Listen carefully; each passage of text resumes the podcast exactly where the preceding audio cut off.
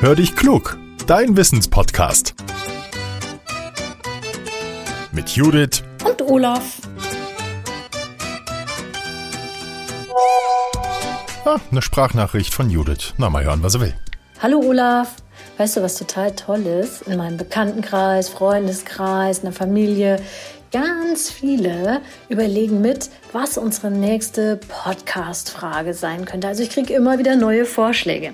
Und jetzt habe ich eine Frage bekommen, die finde ich auch wirklich richtig spannend, nämlich dürfen Kapitäne Paare trauen?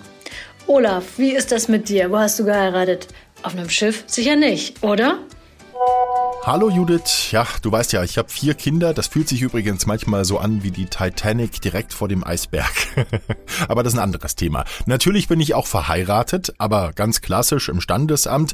Und viele Menschen glauben, dass es kein Problem ist, auf einem Schiff zu heiraten und der Kapitän die Menschen trauen darf. Aber so einfach ist es nicht. Zwar ist der Kapitän an Bord sowas wie der Chef des Schiffs, er bestimmt, was wie gemacht wird, aber Menschen trauen kann er nicht so leicht, denn dafür muss er sich an die Regeln des jeweiligen Landes halten, unter dessen Flagge sein Schiff fährt. Fährt ein Schiff nämlich unter deutscher Flagge, dann ist eine Trauung nicht möglich. Es sei denn, der Kapitän ist gleichzeitig Standesbeamter. Und auch dann muss er sich in Küstennähe aufhalten. In Paragraph 11 des Gesetzes über die Eheschließung heißt es, eine Ehe kommt nur zustande, wenn die Eheschließung vor einem Standesbeamten stattgefunden hat.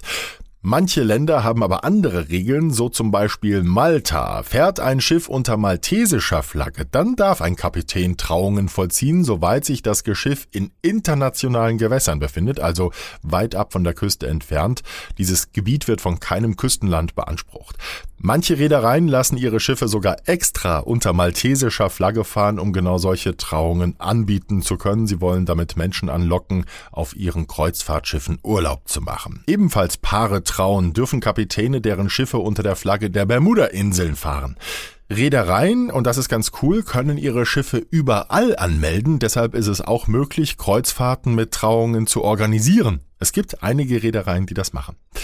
So, ihr Lieben, vielleicht heiratet ihr ja auch unter maltesischer Flagge oder auf einer Burg, in einem Schloss, einem Leuchtturm, alles ist möglich. Wenn ihr unsere neue Podcast-Folge spannend findet, dann schickt sie doch bitte an alle Heiratswilligen in eurem Familien- oder Freundeskreis. Wir freuen uns, wenn viele Menschen reinhören. Abonniert uns auch gerne oder gebt uns einen Daumen nach oben, wenn ihr unseren Podcast gut findet. Nächsten Mittwoch melden wir uns mit einer neuen Folge. Ich bin schon ganz gespannt, was Judith dann wieder für eine Frage für mich bereithält. Ihr auch? Schaltet uns wieder ein. Bis dahin, euer Olaf.